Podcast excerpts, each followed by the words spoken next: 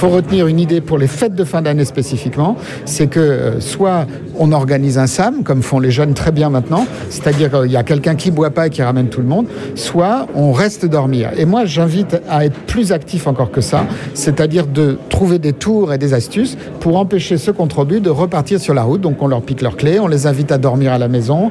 On ne doit pas se dire, au fond, euh, comme Ponce Pilate, ça ne me regarde pas. Je crois que si quelqu'un a passé la soirée chez vous et qui repart euh, vraiment hors d'état de conduire ou avec une alcoolémie positive, il faut vraiment tout faire pour l'en empêcher. Je crois qu'il faut être plus citoyen par rapport à cela. Au fond, une nuit dans l'année, aller dormir dans la baignoire, bah, qu'est-ce que ça peut faire si on peut éviter des actes dramatiques? Vous savez que ces fêtes de fin d'année, elles enregistrent un doublement euh, des morts. Hein. Euh, il faut vraiment que chacun se, mobilise parce que à la sécurité routière, on n'est pas des mormons. Hein. Boire un verre, c'est très agréable, mais vraiment, on ne peut pas conduire quand on a bu. Il ne faut pas tenter le diable. Pour vous, les fêtes de fin d'année, on est vraiment sur l'alcool. Euh, évidemment, vous savez que si on consomme des drogues en même temps, ce qui est alors c'est un potentialisateur épouvantable.